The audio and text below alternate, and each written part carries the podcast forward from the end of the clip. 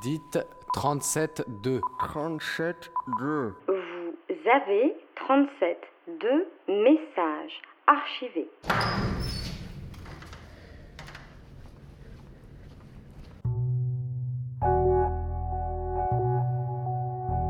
Euh, je ressens. euh, c'est.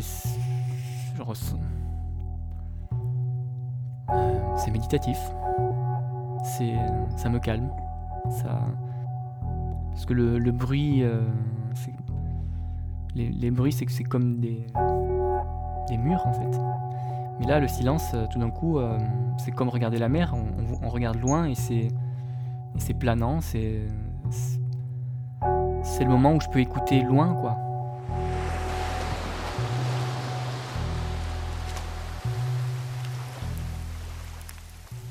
Aujourd'hui, dans 37.2, On se plonge dans la parole pour mieux entendre le silence. on a rendez-vous Skype avec Daniel, chasseur de silence en Alaska. Euh, moi j'ai pas d'image là. Face à notre écran noir, on interroge ce contemplatif du bout du monde. Très très bien. Promis, vous n'entendrez pas de silence radio. Comment? Ouais, non, on t'entend. On t'entend Là, là, on bizarrement. a- on n'a rien compris, ouais. Ce qui ne vous empêchera pas d'entendre une belle histoire de silence et de radio. Où se raconte l'intime dans les interstices du langage. Ouais, c'est ça, j'augmente le, volume. C'est bon là? C'est à cause de l'Atlantique, ça, je pense.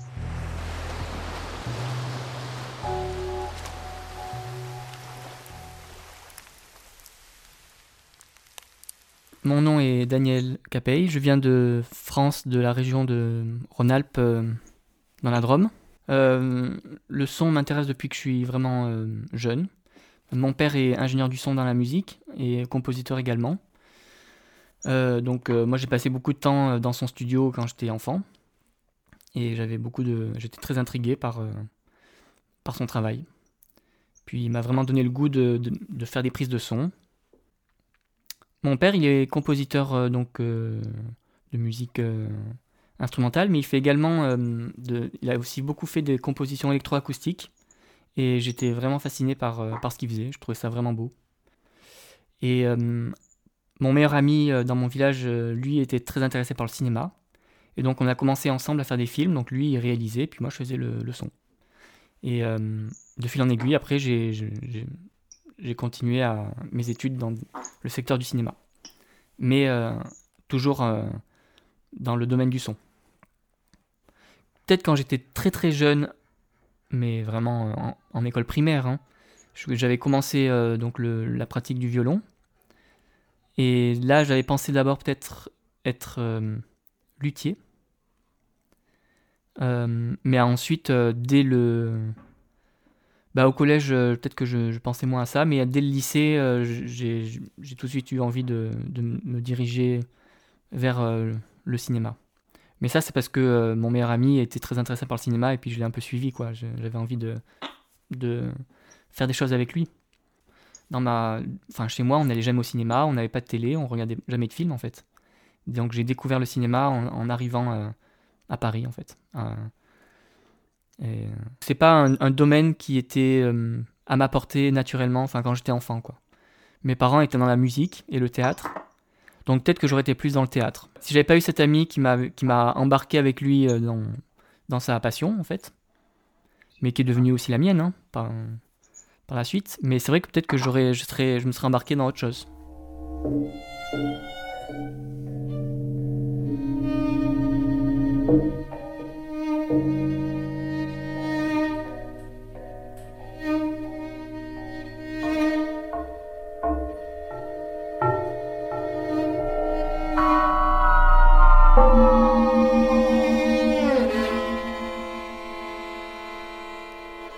Je devais avoir euh, 22 ans. J'étais euh, dans mes études de cinéma à Lyon, euh, dans un BTS audiovisuel, euh, toujours dans la section son. Donc dans mon village, il y avait un atelier de typographie.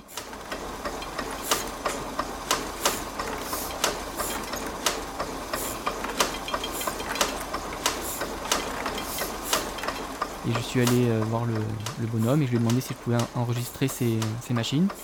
J'ai enregistré ces machines, euh, il y en avait plein, des vieilles machines euh, du 19e siècle. avec des bruits très mécaniques et très percussifs. J'en ai fait une première composition. Puis après, euh, après je me suis intéressé à d'autres matières, le sable, le verre. J'ai fait une composition à partir de ces deux matières-là, le sable et le verre, avec comme trame narrative que le sable se transforme en verre, tout simplement. Au début, c'est plutôt ça, ouais, c'est, c'est faire de la musique avec le réel. C'était vraiment mon, premier travail de création. Euh, voilà. Et ensuite, j'ai fait l'école La Fémis à Paris pendant 4 ans. J'ai travaillé 2 ans à Paris et ensuite, je suis venu à Montréal travailler euh, pour fuir Paris. Euh, ben, j'ai beaucoup aimé Paris par tout ce qu'elle m'a apporté euh, culturellement.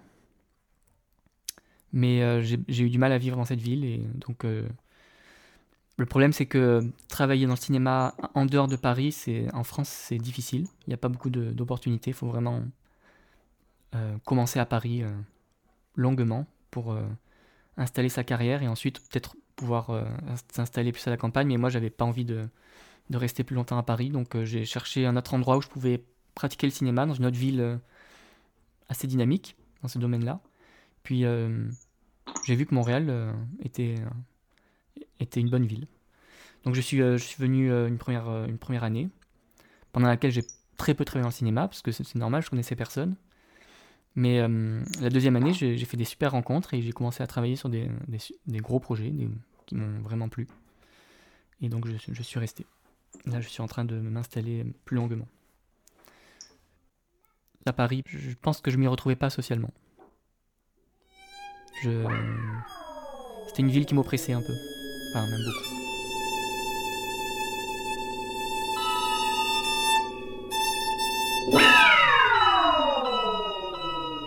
Il y a le bruit, ouais. Le bruit euh, est un...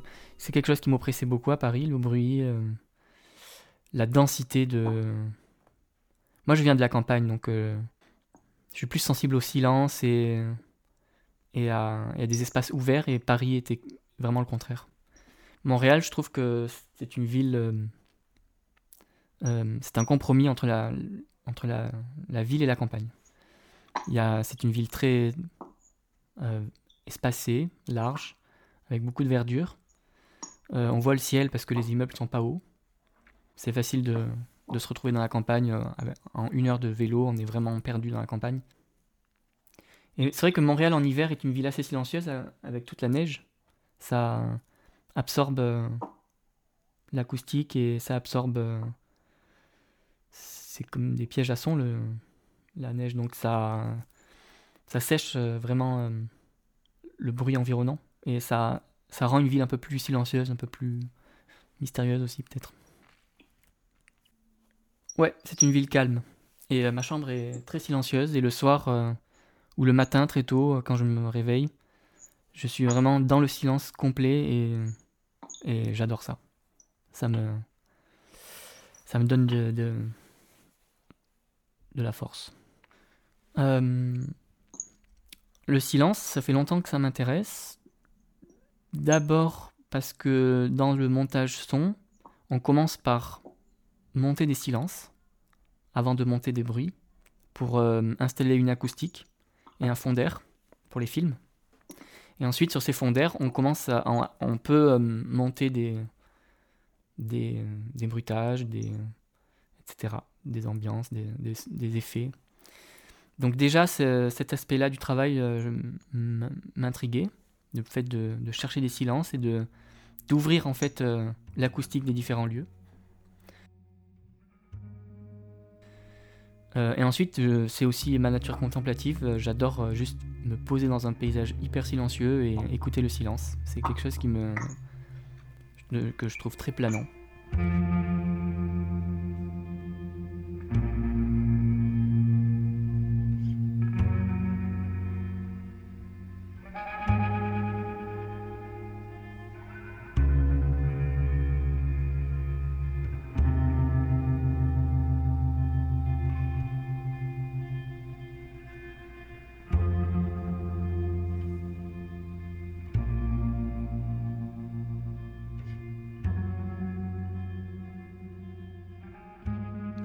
Avec un ami, on a visité, j'ai un ami en fait qui fait de l'exploration urbaine, c'est-à-dire qu'il il va visiter des, lieux abandonnés et euh, il se promène à l'intérieur, il prend des photos, voilà. Mais c'est des bâtiments qui sont euh, totalement, euh, on peut pas rentrer de, ma- de manière légale, ils sont vraiment fermés, donc il faut toujours trouver des moyens de, pénétrer à l'intérieur. Et avec euh, cet ami-là, euh, enfin, lui il m'a il m'a amené un jour dans un de ces bâtiments et, euh, et j'ai adoré aussi euh, juste écouter le silence. Bah, c'était la nuit, hein, donc la ville était déjà très silencieuse à la base, mais il y a quand même un peu de circulation au loin et d'entendre euh, l'activité de la ville à l'intérieur de, ces, de, ce bâtiment de béton hyper épais. Donc la ville filtrée à travers ces, cloisons épaisses, il y avait quelque chose de vraiment magique. En fait, je me suis rendu compte que le silence c'est quelque chose de, de très vaste. On peut le, comme le geste, par exemple. Le geste, c'est quelque chose de très vaste, mais le silence, pareil, c'est, on peut l'expliquer de, manière. C'est, que- c'est presque quelque chose d'abstrait, le silence, en fait, qui peut s'expliquer de manière euh, euh, presque infinie. Mais les bruits aussi, existent avec ces silences. Si les bruits étaient tous collés euh, les uns après les autres, ils ne seraient pas du tout définis. Mais bon, voilà, le, le silence est défini parce qu'il y a ces bruits qui, qui, qui offrent des cloisons et qui permettent de nettoyer l'oreille et pouvoir euh, euh, apprécier le silence. Parce que le silence, au bout d'un moment, s'il y avait que du silence, on, on le nommerait plus silence, ça serait autre chose. Il n'y a pas deux silences pareils. Dans la Drôme, il n'y a pas de silence. En France, il n'y a pas de silence. Il n'y a plus de silence.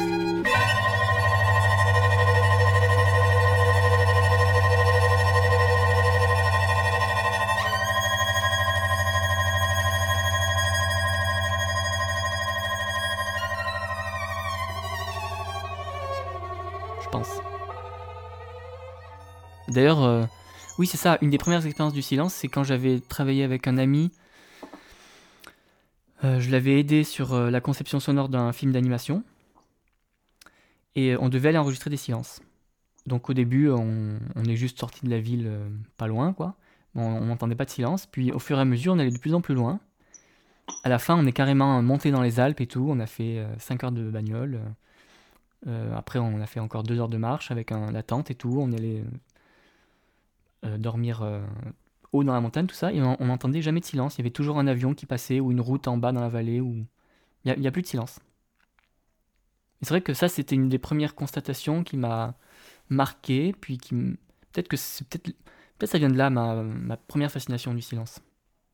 C'est euh... mince, il n'y a plus de silence, mais je voudrais euh, entendre le silence malgré tout.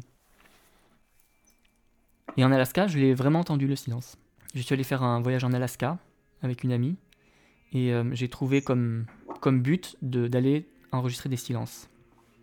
Et là, j'ai ramené euh, toute une collection de silences euh, naturels, de paysages euh, enneigés, totalement silencieux, quoi. Et, mais je pense que c'est une des dernières régions dans le monde où il y a, où il y a des vrais silences. C'est méditatif ça me calme et en même temps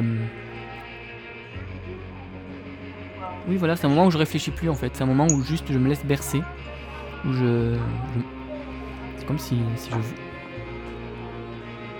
euh... ouais ça je, je me laisse je me laisse bercer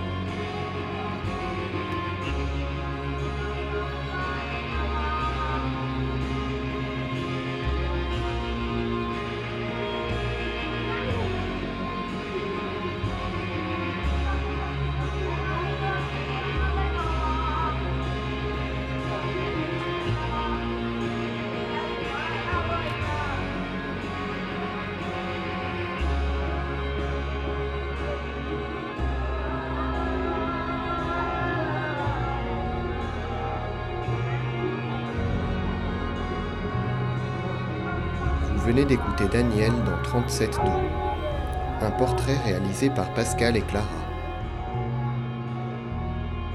Réécoutez-nous sur radiocampusparis.org et sur les réseaux sociaux.